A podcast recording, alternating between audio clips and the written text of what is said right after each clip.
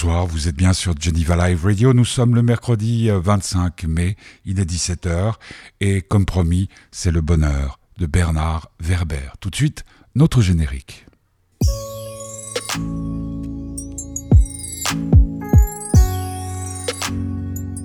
Et oui, Bernard Werber a sorti un nouveau livre, il s'appelle Mémoire d'une fourmi, une autobiographie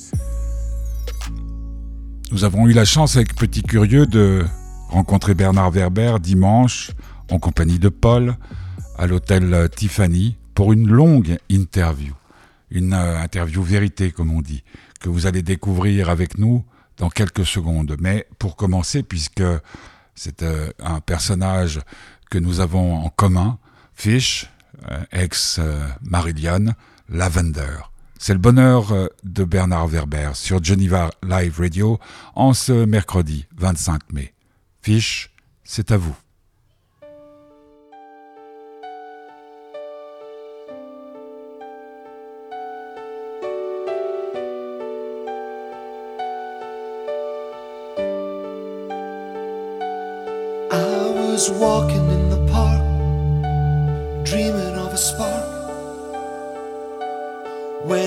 The sprinklers whisper, shimmer in the haze of summer lawns, then I heard the children singing.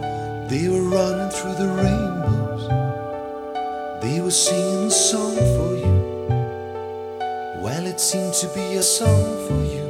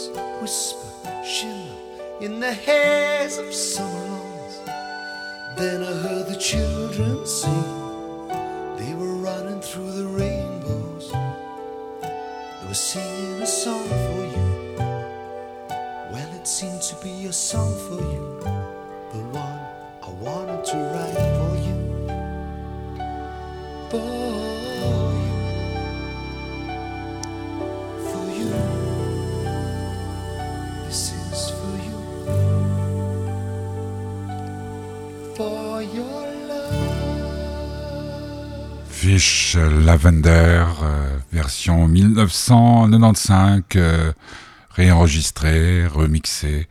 Euh, C'était une chanson originale qu'on pouvait entendre dans un des albums du groupe Marillion dont il fut le leader pendant de longues années. Bernard Werber, c'est son bonheur aujourd'hui sur Geneva Live Radio à l'occasion de son autobiographie, de la sortie de son autobiographie qui s'appelle Mémoire d'une fourmi. Nous l'avons rencontré à Genève dimanche dernier. C'était à l'hôtel Tiffany en fin de matinée, toute fin de matinée. Nous avons passé un long moment avec lui. Quand je dis nous, c'est euh, petit curieux qui va poser deux questions, et puis aussi Paul, qui n'avait jamais assisté à une interview de votre serviteur. Donc on va se replonger un tout petit peu dans le temps. C'était dimanche. Cette interview a été réalisée lundi. Donc si c'est passé quoi que ce soit euh, de majeur et de fondamental dans le monde, comprenez que je ne l'évoque pas, puisque le temps passe à une vitesse folle. Bernard Werber, dimanche dernier, pour Mémoire d'une fourmi.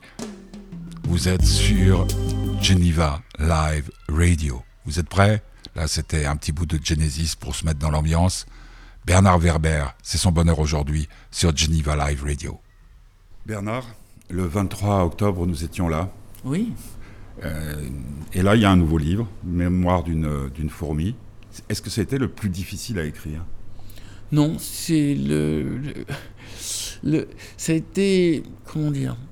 Un travail juste de se rappeler quelle est ma vie. Euh, moi, j'ai la hantise de perdre la mémoire parce que ma maman avait Alzheimer et mes deux grands-mères avaient Alzheimer et qui a une dimension héréditaire. Donc, euh, je me suis dit, il faut vite, vite que j'inscrive tout ce que je me souviens dans, dans ce livre et que je. co- comme si je devais vider un sac. Et en même temps, euh, l'idée, c'était de donner, à travers euh, mes souvenirs, une méthodologie pour mes lecteurs pour qu'ils puissent eux-mêmes euh, écrire des livres et s'amuser dans l'écriture.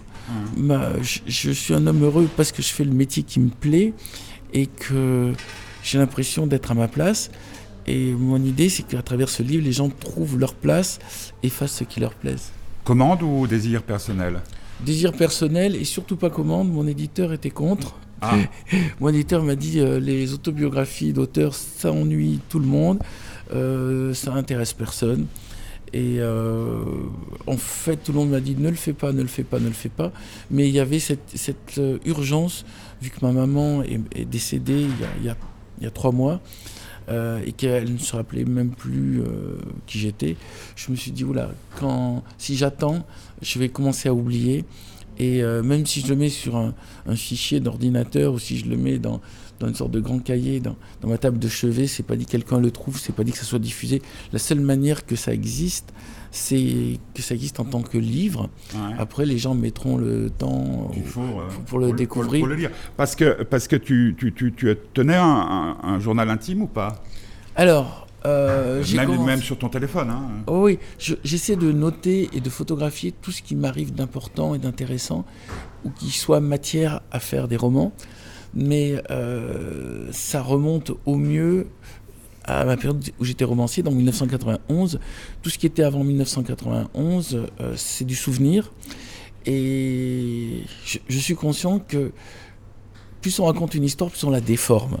Ouais. Et, et donc je méfie de ma propre mémoire. À un moment dans le livre, je dis il y a trois versions de chaque histoire la tienne, la mienne et la vraie. Aucune n'est vraiment fausse. Euh, c'est juste qu'on a des perceptions différentes des mêmes événements. Donc je méfie de ma mémoire et j'essayais de faire, euh, dans Mémoire d'une fourmi, un travail le plus honnête euh, par rapport à ce qui me semble être euh, ma vie. Et en même temps, euh, d'essayer de faire des recoupements qui puissent expliquer ce ce qui est une trajectoire qui amène, mine de rien, au bonheur, parce que je me sens vraiment heureux. Je me sens comme une abeille qui fait son miel, c'est-à-dire je, je me sens à ma place.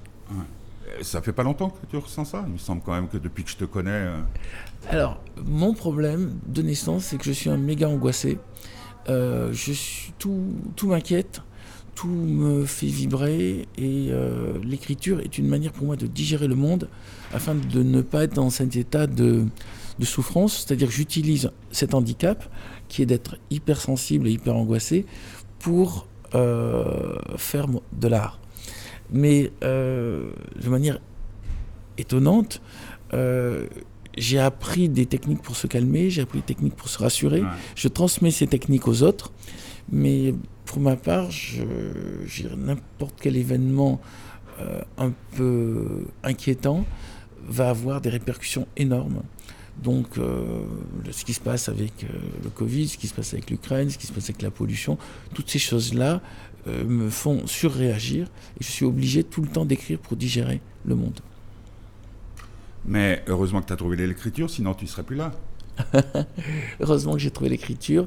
C'est Sinon, c'est ça, c'est ça, on peut, on peut dire ça? Sinon, je serais malheureux en tout cas, même si j'étais là. C'est-à-dire que euh, tous les matins, en écoutant les informations, les actualités, vous aussi, ça vous fait ça? C'est-à-dire, j'ai j'ai le sentiment qu'il y a des erreurs qui sont faites, qui vont être difficiles à réparer, et euh, automatiquement, je mets en marche ma machine à chercher des solutions. Toute ma vie, je crois que je perçois tout comme des problèmes qui arrivent et des solutions à trouver par l'imagination. Et les solutions peuvent aller très loin. Euh, dans le papillon des étoiles, la solution que je trouvais, c'était de quitter la Terre pour aller coloniser une autre planète, un peu comme l'arche de Noé, et euh, de prendre le risque de prendre un vaisseau qui, vu, la distance, doit, doit mettre 1200 ans pour faire le voyage vers un autre système solaire, dans lequel les, les gens se reproduisent. Donc il y a plusieurs générations.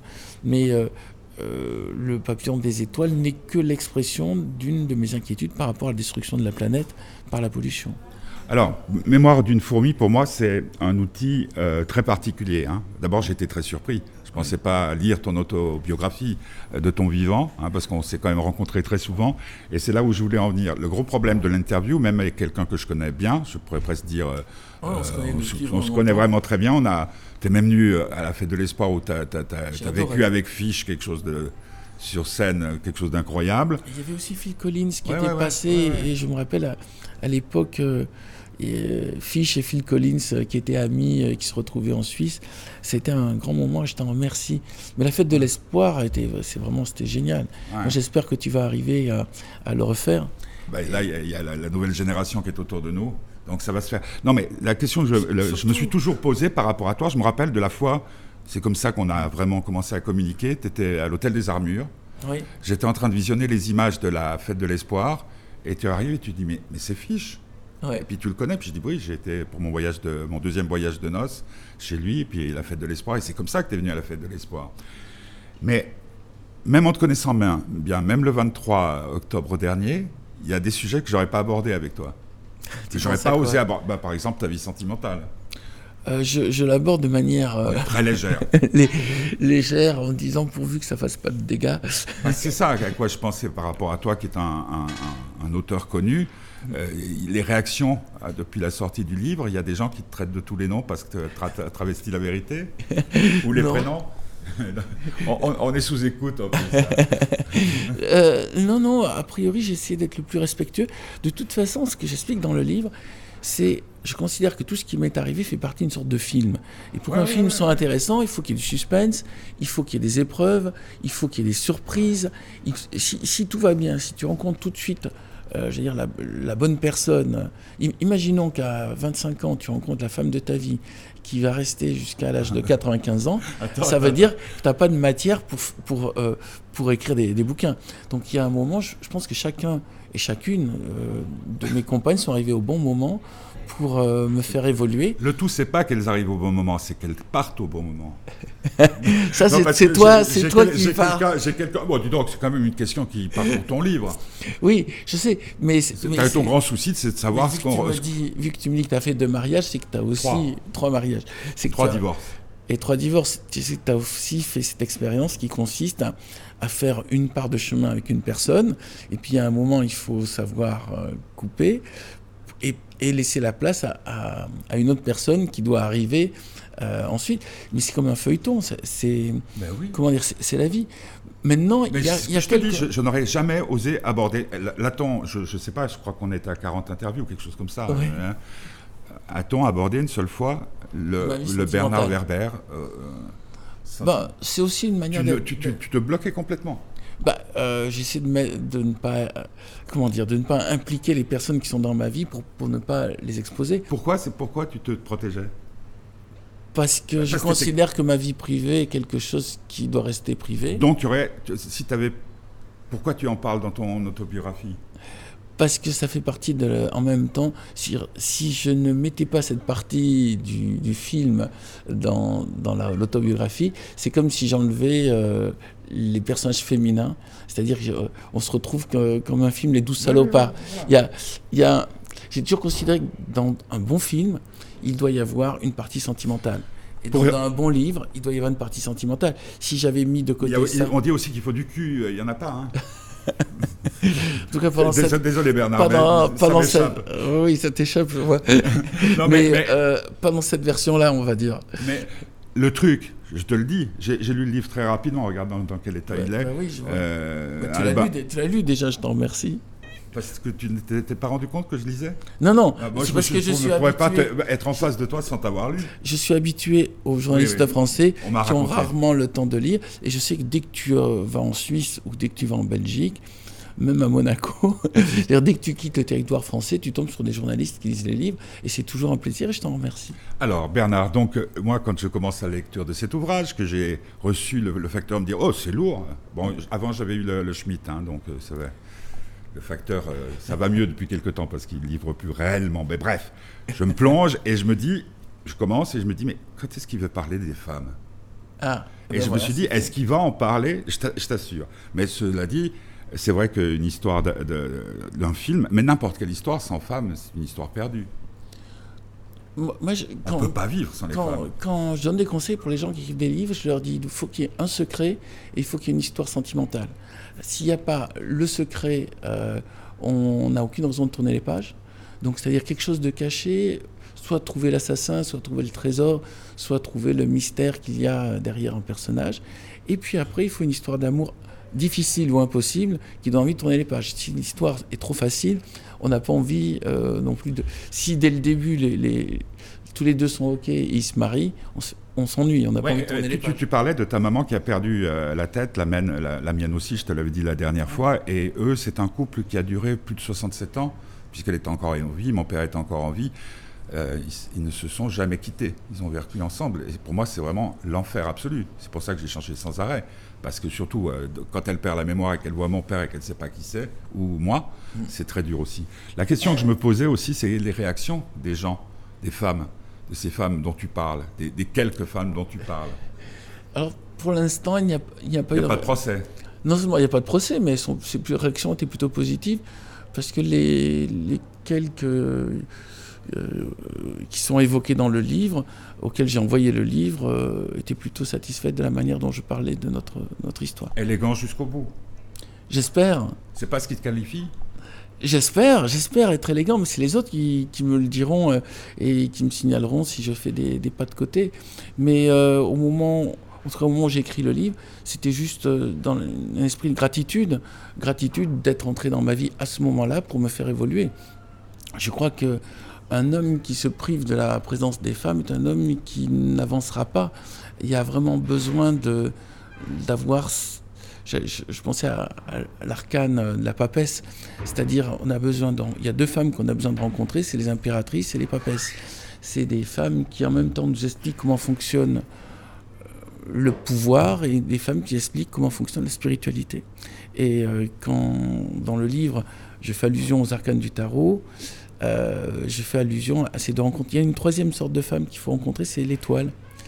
Il y a et une quatrième même, la tempérance. C'est les quatre personnages du tarot qui, qui font euh, une rencontre. euh, Enfin, c'est quatre personnes, personnages féminins à rencontrer dans une vie pour qu'elle soit complète. Mais euh, la femme qu'on rencontre, c'est toujours la femme idéale, non? C'est la femme idéale Pendant d'une- quelques jours. d'une période, euh, d'un bout de chemin. Après, le bout de chemin peut être court ou long, mais euh, c'est ça qui fait la différence. Tu vois, tu, tu évoquais tes parents qui sont restés 67 ans ensemble. Les miens aussi, ils ont, ils ont dû rester une période à peu près similaire ensemble. Mais c'était aussi parce qu'à l'époque, il y avait le poids de la religion, le poids du serment chez le maire, le poids du regard des autres, et puis euh, cette idée qu'un couple qui réussit, c'est un, un couple qui dure. Donc Ouais, euh, il y a des couples qui s'engueulaient, qui étaient très malheureux ensemble, qui ne fonctionnaient qu'en mode euh, reproche et, euh, et gestion du quotidien, mais qui n'avaient même pas l'idée ou le courage de remettre ça en question parce que c'était pas culturellement admis. Quelque chose, une notion comme l'adultère est une notion qui a été en France autorisée, c'est-à-dire qui est sortie du pénal, je crois en 1979 ce qui montre que euh, on sort du Moyen Âge que depuis peu de temps, et puis qu'il y avait cette peur du regard des autres, cette peur de euh, cette peur d'être jugé comme quelqu'un qui sort de la piste. C'est-à-dire que la, la piste, c'est continuer tout droit et, euh, et aller explorer d'autres chemins à côté était considéré comme une sorte de, de péché ou de trahison. Même Et si tout le monde le faisait. Hein. Ah oui, oui. Soyons pas hypocrites. Mais, hein. mais c'est- pour ça que je, Sinon, il n'y aurait pas eu Truffaut. Truffaut? Bah oui, Truffaut parle que de ça dans ses films. Ah oui, mais il a- oui, n'y a, pas que lui. Mais le, le je- comment tu m'as dit Truffaut, je pensais aux arbres, tu sais, alors Truffaut. euh. Mais euh, le, euh, tout, tout l'art et tout le cinéma et toute la vie des gens a été dynamisé par euh, le fait que le, le poids du, du jugement et du regard des autres est moins fort maintenant. Quand il faut voir qu'au Moyen, ouais au, au Moyen Âge, c'était quand même beaucoup plus dur. C'était euh, même euh, toutes les périodes. Moi, je- moi, je, je me passionne pour l'histoire. Euh, les avant, vu que les gens avaient une espérance de vie de 45 ans, ils se mariaient vers 20 ans et euh, c'était hors de question de bouger un- une oreille. De toute façon, s'ils le faisaient, ils avaient une pression énorme sociale qui leur disait Attends, t'as pas le droit de, de faire quoi que ce soit en, en dehors de, de la route tracée. C'était quand même. euh, vous êtes mariés pour le meilleur et pour le pire jusqu'à ce que la mort vous sépare. C'était la phrase prononcée. Je l'ai entendu trois fois. Et par, voilà. Ouais. C'est quand même, euh, ça veut dire, en, en gros, euh, euh, vous ne pouvez plus bouger. Ouais. Vous êtes coincé. Fallait, Alors, fallait avec signer. les deux ados, les adolescents qui sont là, et donc il y a Guillaume, petit curieux, mon fils, et puis il y a Paul, il y a un sujet qui revient sans arrêt dans les conversations, et toi qui es un grand sage en matière amoureuse, mettons puisque tu as osé en parler dans un livre, est-ce que l'amitié entre un homme et une femme est possible? C'est de ça que vous discutez entre Ah ouais, mais c'est à longueur de... Alors je, je réponds, ça dépend quel homme, ça dépend quelle femme. Mais euh, Ah, il faut étudier. au- Non, il faut étudier au cas par cas. Tu as des femmes amies, Oui, évidemment. ou j'ai- des amis femmes Oui, évidemment. Mais euh, heureusement, Ah. Si, euh, si tu n'as pas des amitiés avec les femmes, c'est pareil, tu, tu ne te prives de l'énergie yin. Euh, je, perçois les hommes comme des yang et les femmes comme des yin, et pour que ce soit complet, il faut tout le temps que les deux énergies soient connectées. Et c'est pas forcément en couple, mais ça peut être en amitié. Mais ça, après, chacun. La notion d'amitié aussi, euh, il y, a, il y a un curseur. Tu as différentes formes d'amitié, tu as différentes formes de couple. Mais on dit pas qu'une amie, c'est une femme avec laquelle, euh, qui refuse de coucher avec nous Ça, c'est toi qui le dis. Ah hein. oui, d'accord. Non, mais c'est courant. Peut-être. En tout cas, je ne te Peut-être- suivrai pas dans cette voie. Vraiment. Oui, je- tu peux avoir des amis qui ne sont pas que des femmes qui refusent de coucher avec toi. D'accord. Alors, est-ce que ce livre t'a apporté quelque chose? Oui, le sentiment que maintenant je peux passer à autre chose. C'était un type bien ou pas? Alors, je me juge pas moi-même, c'est les autres qui me jugeront. À mais- travers le livre, donc le livre, comme Oui, tu l'as dit, il y a les trois versions. C'est Non, la- attends, quand je dis maintenant je peux passer à autre chose, c'est comme si j'avais vidé mon sac Ouais. et du coup mon sac à dos étant vide, je peux le remplir de nouvelles choses. C'est-à-dire c'est- Eh ben, c'est- C'est-à-dire que à, à cet instant de ma vie précis, euh, je considère qu'il faut que j'arrête tout le temps de me rabâcher ce passé et de le raconter aux autres précisément par peur de l'oublier.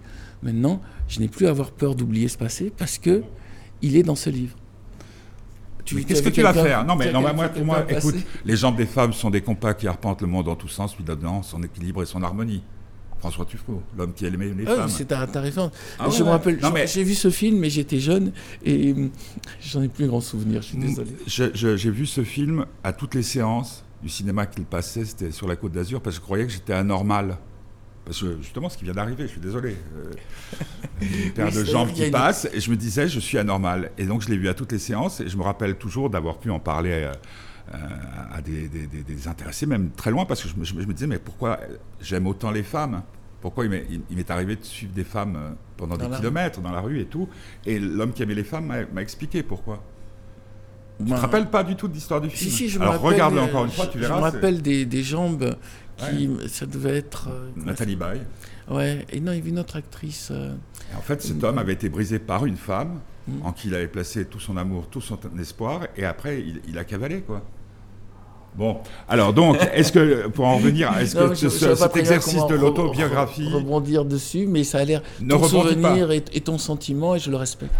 Non, non, Et- mais la seule différence entre toi et moi, c'est que tu parles de souvenirs. Moi, je, je viens d'avoir des, des situations très cocasses avec une femme que j'ai beaucoup aimée quand j'avais Actuellement 20 ans. J'avais 20 ans, elle en avait 15. Hmm.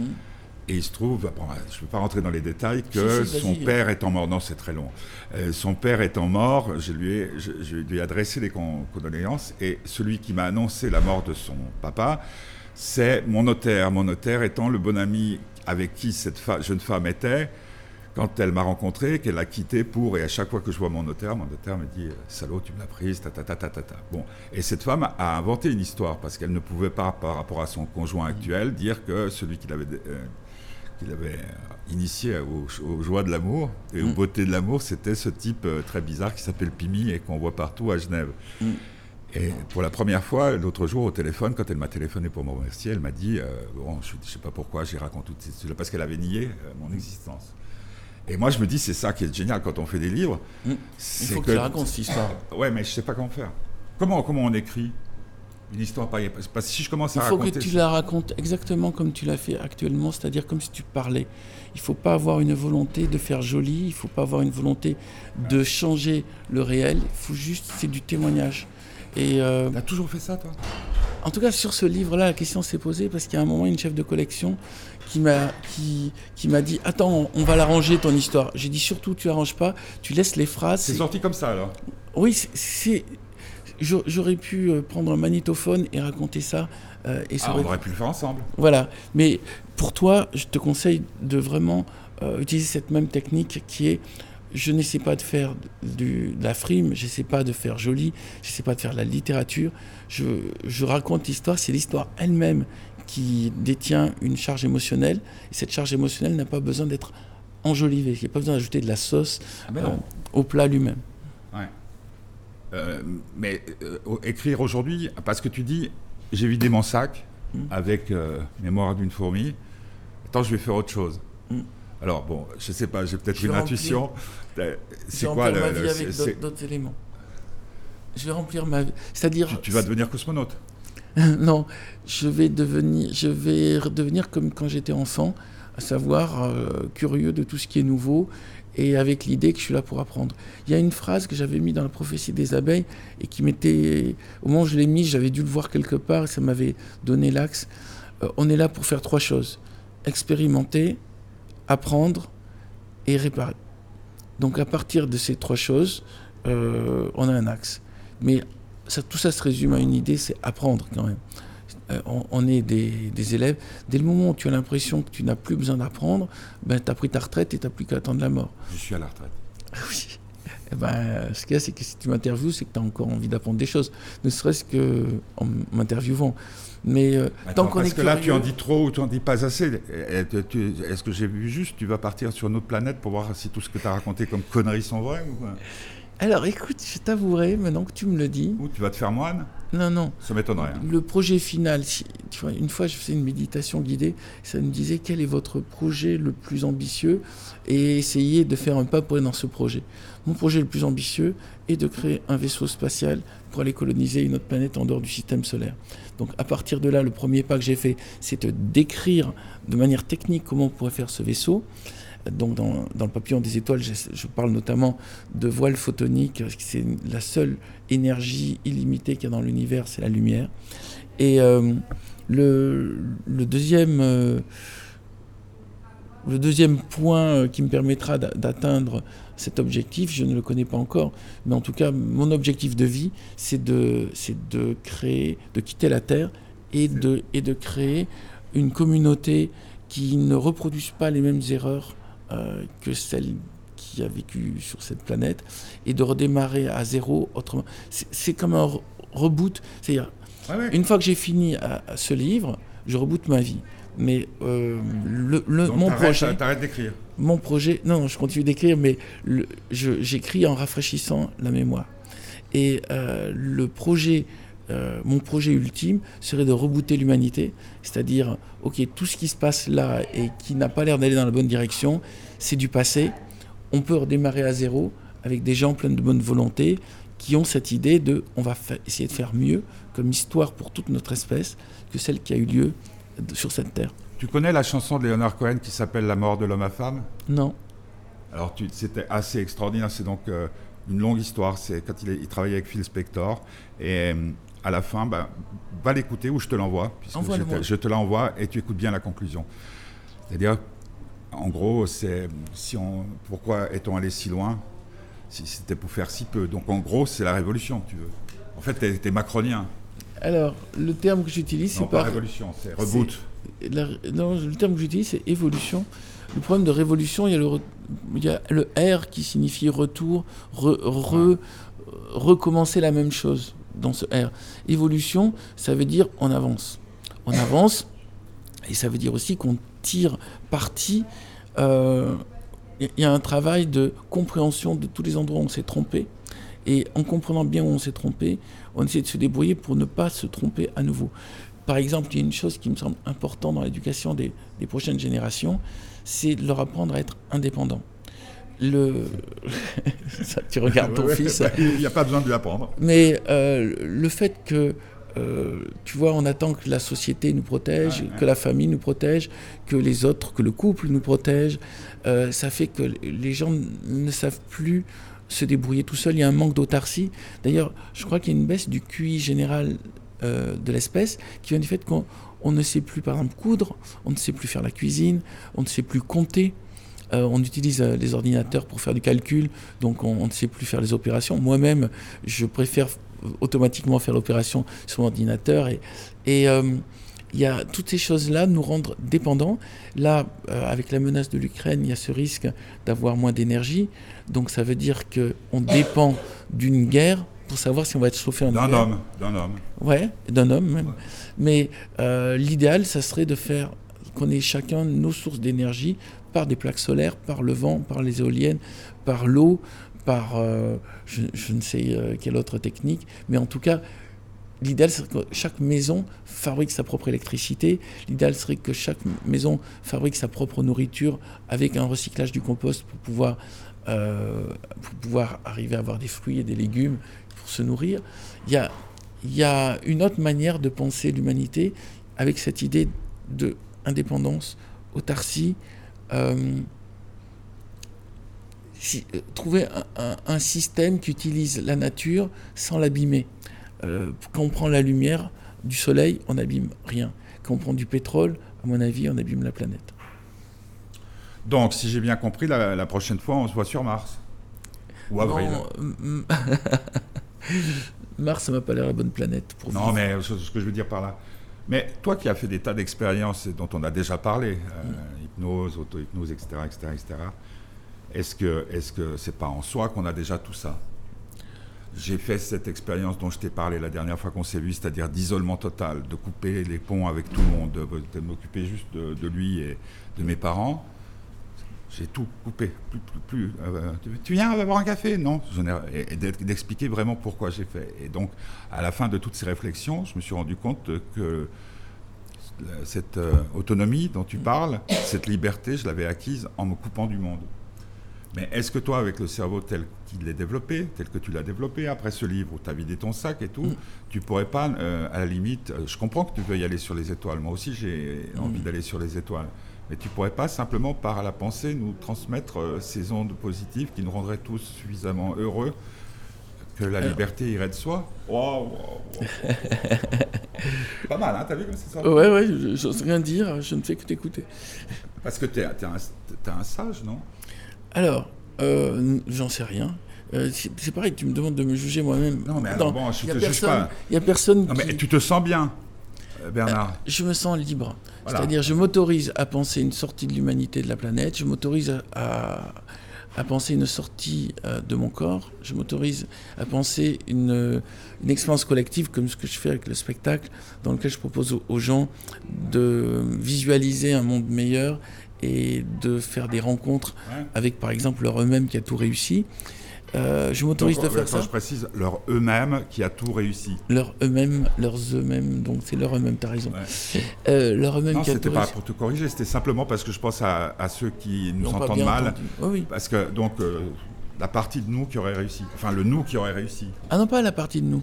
Euh, l'expérience, d'ailleurs, je l'ai je l'ai faite ici à, à Genève, ça consiste à visualiser soi-même qui a tout réussi dans le futur, euh, dans une période où la personne est très âgée, et euh, qui explique pourquoi elle est heureuse, qu'elle est sereine, oui, et pourquoi, et comment faire pour, euh, pour atteindre ce, ce stade.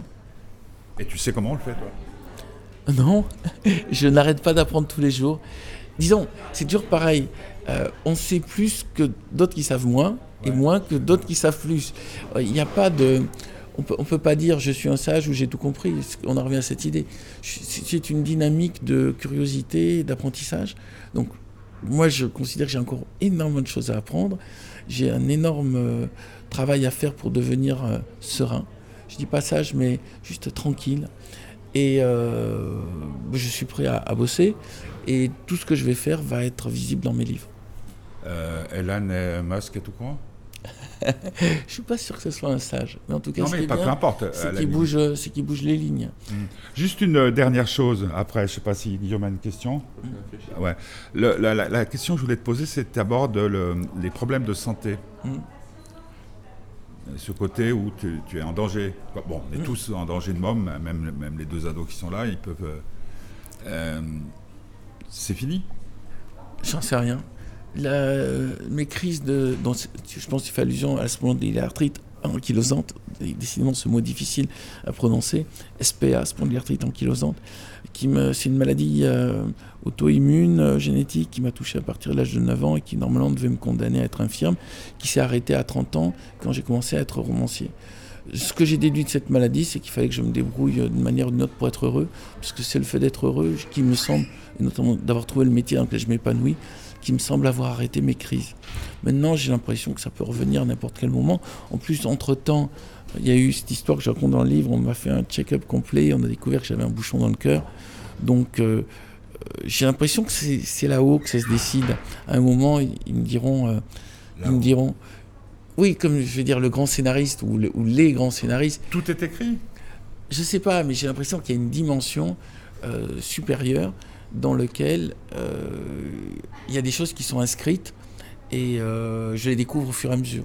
J'aime bien cette idée qu'il y a un romancier au-dessus de moi ou, ou un scénariste qui fait arriver à mon personnage des choses parce que ça fait partie d'une histoire et que cette histoire a un début, un milieu, une fin, du suspense, des histoires d'amour et des secrets. Et- Bernard, on est grands tous les deux, et puis maintenant on est seuls quasiment, on peut en parler. Nos histoires d'amour, c'est nous qui les écrivons. Ah, il y a des rencontres, tu les fais ou tu les fais pas. hein. Tu peux pas décider de faire une rencontre qui va te faire évoluer. Ah oui, ça c'est vrai. Ouais. Tu peux juste être attentif euh, à, comme, tu disais, aux- aux femmes, aux jambes de femmes qui passent et qui sont, peuvent être des signes. Mais euh, il y, a- y y des rencontres inattendues, de gens inattendus. Et euh, c'est ce que je raconte aussi dans le livre. C'est qu'à un moment, il, il a surgi des, des individus, je ne savais même pas que ça existait, qui m'ont soit aidé, soit compliqué la vie, mais qui m'ont obligé à, à évoluer. Ouais. Euh, par exemple, la rencontre avec mon éditeur, une rencontre déterminante. Il n'y avait qu'une personne qui pouvait croire en moi et faire euh, cet effort de, de faire que le livre soit trouvable. Et ça s'est passé donc en 1990. Et S'il n'y avait pas eu cette rencontre, voilà. Donc à partir de là, je me dis, cette rencontre a été voulue au-dessus. Ouais. Parce que rester 12 ans à taper sur la porte de est-ce que vous voulez pas éditer mon livre? et tout le monde me dit non et tout d'un coup la porte s'ouvre et il y a un type qui dit non seulement je vais l'éditer mais j'ai envie d'en faire un best-seller c'est quelque chose qui c'est pas moi qui l'ai décidé Ouais. Euh, je pense à la Borite, la seule raison d'être d'un être, c'est d'être. Euh, je l'ai rencontré aussi, puis une histoire incroyable. Ah il, a- bon il Vas-y, donnait, il raconte. donne- il donnait deux interviews, une à Espace 2, qui est la chaîne culturelle, culturelle en Suisse. Mm. Je connaissais la journaliste, elle était très bonne, elle devait faire 45 minutes, moi j'avais 45 minutes aussi. Et au bout de 5 minutes, je la vois sortir complètement chiffon comme ça, qu'est-ce qui se passe? Et puis je vois la borette, chewing-gum comme ça. Puis j'ai compris que ça se passait pas. Faites-moi rien. Alors, je la première question que je lui ai posée, c'est euh, est-ce que vous avez tout fait, tout ce que vous avez fait, parce que vous n'avez pas su écrire la lettre d'amour qu'il fallait? Oh, pas et, mal. et on est resté deux heures à discuter. Et ça m'a fait drôle parce qu'il y a pas mal de personnages qui sont dans ton livre qui, pour moi, ont eu une importance capitale. Parce Tu que. penses à qui d'autre à part Laborie? Mais Laborie, pour moi, était très bien. Jodorowsky, peut-être. Ouais. Ouais, ouais. Jodorowsky, Laborie, du, du coup. Et puis, comment il s'appelait euh, Celui qui avait l'accent espagnol. Enfin, bon, bon, j'en ai fait tellement. L'autre jour, j'ai fait le décompte 7300 personnes, j'ai interviewé. Ah ouais. Et certaines, comme toi, plus de, plus de 40 fois. quoi. Bon, euh, ben, euh, Guillaume, tu avais une question à poser. Attention, parce que. Alors, j'en ai une. Euh, auparavant, vous parliez tous deux d'aller sur une autre planète. Bon, ça m'a fait penser à un livre, Le rêve d'un homme ridicule de Dostoïevski, dans lequel, euh, le soir où il songe à son suicide, il s'endort et il rêve qu'il est sur une, justement une autre planète avec que des gens euh, qui sont ignorants de tout ce qui se passe après, comme s'il revenait à une, une époque antérieure à la nôtre. Et justement, il fait tout pour que tout aille bien, mais d'un coup, on ne sait pas pourquoi. Il dit que ça vient de lui, il y a quelque chose qui change et tout redevient comme c'est devenu. Donc j'aimerais savoir si, euh, selon vous, est-ce que c'est dans la réserve et donc parfois dans le silence des choses qu'il ne faut pas forcément dire qu'on peut avoir euh, une humanité meilleure Humanité.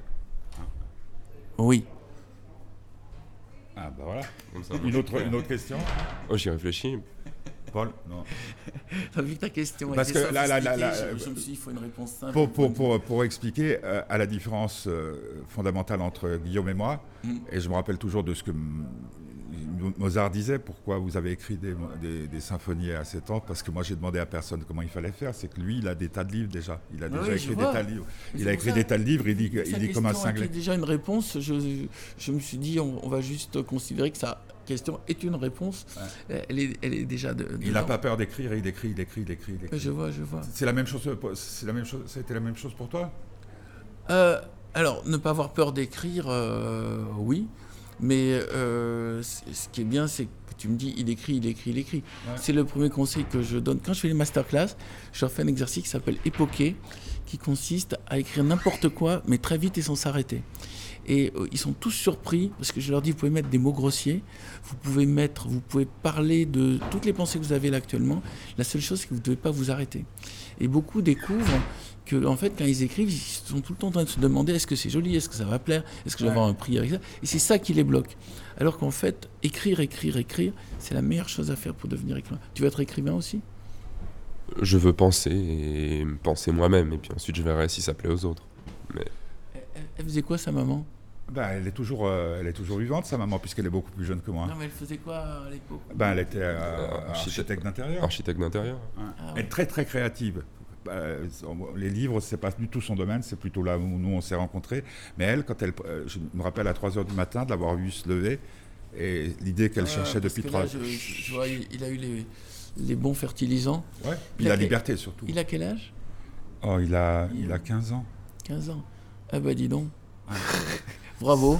Bah bravo, t'as toi, préparé t'as la des enfants aussi, Euh, J'ai pas ce, ce- ce genre de prototype là. ouais, malheureusement. Tu, tu le veux Il Non, peut écrire tes prochains livres. hein. Je, crois qu'il n'a pas besoin d'appartenir à qui que ce soit, il, s'appartient à lui-même, c'est déjà très bien. Vraiment Oui, il est autonome. Toi, toi- toi, tu es à toi? Euh, moi, je suis à moi, oui. Et d'ailleurs, je crois que c'est ce qui ennuie le plus les autres, c'est les, gens précisément qui s'appartiennent, mais je crois que toi aussi, tu à toi. Il y a l'un l'un des, des choses qui fait que le couple, on parlait du couple ne marche pas, c'est quand il y en a un qui a l'impression qu'il appartient à l'autre, ou quand on est dans le domaine du rapport de possession. Comme on a sa voiture, on a sa femme, on a son chien, on a ses enfants, et c'est ça qui fout tout en l'air. Dès le moment où tu te dis, c'est des personnes indépendantes et autonomes qui font un bout de chemin avec toi, mais qui peuvent à tout moment dévier parce qu'ils en ont envie, et que toi tu peux à tout moment dévier parce que tu en as envie, on est dans la liberté, et là on est dans quelque chose qui me semble beaucoup plus intéressant. Mais monsieur Werber, vous, vous nous feriez pas un petit traité sur l'amour? De l'amour, Bernard Werber? Je, je pense que j'ai encore beaucoup, beaucoup de choses à apprendre, et euh, T'écris des lettres d'amour, en fait? Non, surtout non. pas. Surtout pas. Ah, pas de traces. Traces, et surtout, de traces. Et puis, euh, euh, ma, vision du couple n'est pas encore, euh, comment dire, à la mode, puisque je considère qu'un couple qui fonctionne, c'est un couple dans lequel chacun se fout la paix, et qu'actuellement, la notion de se foutre la paix, ça veut dire tu t'occupes pas de moi.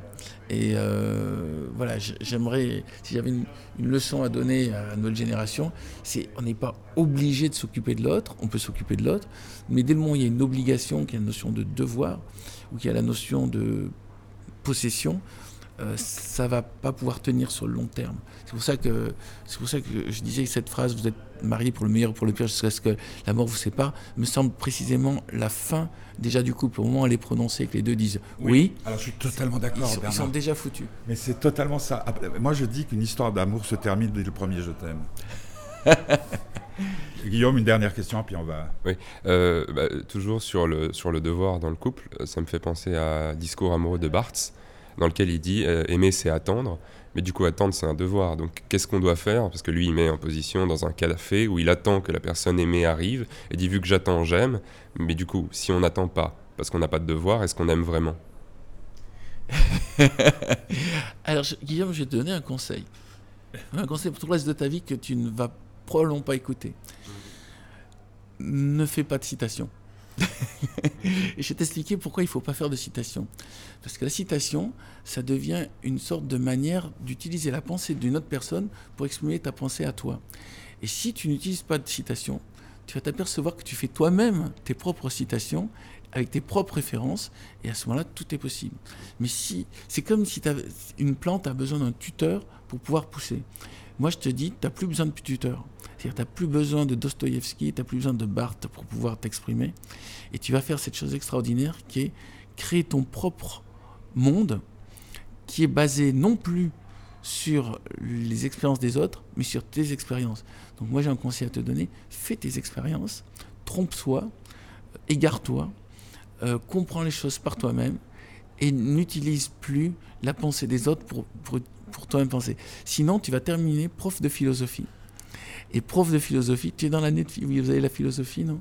Non. C'est passé ou tu l'as pas encore?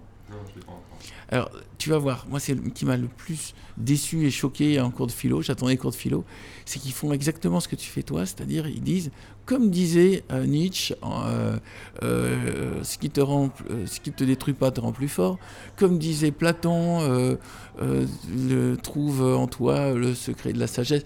Et au bout d'un moment, en gros, je me suis dit, ce qui me réclame la, la copie de philosophie, c'est de mémoriser les citations des autres Et comme tu n'as pas de mémoire, et comme j'ai pas de mémoire, j'avais des très mauvaises notes.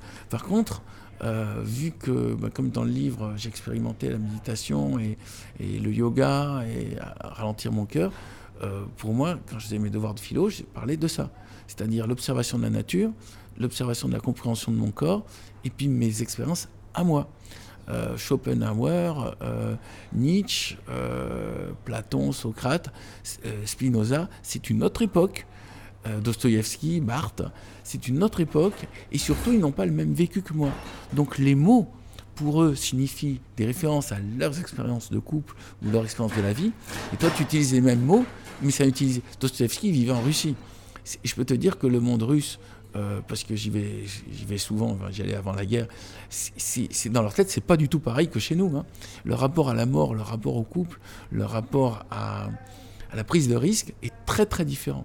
Donc quand tu parles de Dostoïevski, tu vois par exemple tout à l'heure, tu ne sais, ce que tu ne sais pas, c'est que toi, si tu avais la vie de Dostoïevski, eh ben, tu aurais d'autres pensées parce que euh, tu es différent. Mais cultive ta différence, cultive ton autonomie, et ma suggestion, c'est essayer de dire, comme pensait Guillaume, euh, à savoir toi-même, euh, c'est celui qui dit qu'il est, c'est en, pratiquant qu'on comprend comment fonctionnent les systèmes, invente tes propres citations. Tu peux connaître des citations des autres, mais comprendre comment fonctionnent leurs citations pour inventer les tiennes. Mais là, tu es jeune, tu as 15 ans, donc euh, tu vas avoir le temps d'expérimenter plein de choses. Mais le premier jour où tu feras un saut en parachute, je sais pas si tu l'as déjà fait, tout d'un coup, tu vas avoir plein d'informations euh, philosophiques. Oh putain, c'est haut, oh, là là, ça donne le la, vertige. pre- la première fois qu'on tombe vraiment amoureux. Alors, ou le premier vertige euh, amoureux. Mais vraiment, quand tu, quand tu veux plus bouger, hein, t'as connu ça J'ai- Quand t'es là, t'es, puis tu- J'ai connu ça et euh, je, le vrai vertige amoureux. je t'avouerai que ce n'est pas une pensée raisonnable. Ah, C'est-à-dire que, d'a- d'ailleurs, je, vais te dire, je n'y fais surtout pas référence dans le livre, parce que euh, ce que tu appelles tomber amoureux, ça signifie tomber, comme son nom l'indique, et amoureux, ça, signifie que, en fait, tu rentres dans une envie de possession de l'autre. C'est exactement ce qui m'a l'air de foutre en l'air le coup. Donc moi, j'ai vécu ça un an avec une personne, et c'était une expérience comme, euh, comment dire, reprendre le code. Non, non, comme, comme du, du saut en parachute, si ce n'est que j'ai pas encore fait du saut en parachute, je pense que c'est quelque chose où tu es grisé par ta propre peur. Et, et à un moment, à mon avis, il n'y avait rien de d'honorable dans ce sentiment en dehors de je vis une expérience originale et a priori euh, en fait destructrice. Parce que ce qui m'a fasciné dans ce moment où je suis Oui, tombé, Voilà. à- tombé, ce moment où je suis tombé amoureux, c'est je suis en train de m'autodétruire. Deux, je suis en train de perdre toute autonomie. Trois, euh, ce sentiment qui m'anime et qui occupe mon esprit n'est pas, n'est pas sain et on est de l'ordre du mal. En fait, c'est le même sentiment, je pense, que le, le jeu. C'est ces gens qui sont au casino, qui continuent de miser euh, pour essayer Léo de Ferré récu- l'a dit. récupérer l'argent qu'ils ont perdu. Oui, Léo Ferré l'a dit. Attends quoi Tu vas faire une citation encore Euh, non, non. Ben, je- le- il a malheureusement hérité ça de moi. hein. Le grand drame des solitaires, c'est qu'il s'arrange toujours pour ne pas être seul. Bon. Merci Bernard. Merci à toi. Euh, donc le prochain livre de Le prochain livre sort en, octobre. septembre. Ouais, c'est- Ouais, c'est fin ça. septembre, octobre. Non, mais tu plaisantes. Et, et c'est un, c'est très lié au jeu d'échecs. Ah, génial. Voilà. T'es un bon joueur Euh, je dois être 1200 Elo à peu près, donc ça veut dire que je suis un meilleur qu'un joueur du dimanche, moins bon qu'un pro- qu'un professionnel ou un joueur de compétition. Alors donc, euh, on se voit en octobre. Avec plaisir. Partagez. Merci Guillaume. Voilà, c'était donc euh, le bonheur euh, de Bernard Werber pour euh, son livre euh, Mémoire euh, d'une fourmi. Vous l'avez compris, on se retrouvera au mois d'octobre. Bon moment, grand moment de partage, d'humanité, comme son livre. Son livre, je l'ai dévoré en, deux jours. Comme nous sommes devant un grand week-end, allez-y vite hein, dans une librairie pour acheter Mémoire d'une fourmi. Et vous m'en direz des nouvelles. On se retrouve quant à nous euh, la semaine prochaine euh, avec euh, d'autres aventures, puisque ces derniers temps, il y a quand même pas mal de choses à faire, pas mal de choses à, raconter. Si vous voulez nous soutenir, vous passez par le site fêtedubonheur.org, hein, faites du bonheur tout en, en un seul mot. Puis là, il y a la méthode pour nous faire un petit don, ce qui nous ferait le plus grand bien, parce que faire de la radio, même si c'est par plaisir, ça coûte cher. Euh, bonne euh, soirée. Je vous rappelle ce que disait Arnaud. Surtout si vous êtes sage, ne le dites à personne. On va terminer cette émission par euh, quelqu'un qu'on a évoqué avec son groupe Genesis, Phil Collins. C'était le bonheur de Bernard Werber que vous retrouvez sur podcast pour ceux qui ont Mac et puis sur SoundCloud pour ceux qui ont tous les autres systèmes. On écoute Genesis. Bonne soirée, bon week-end si vous avez la chance d'en prendre un.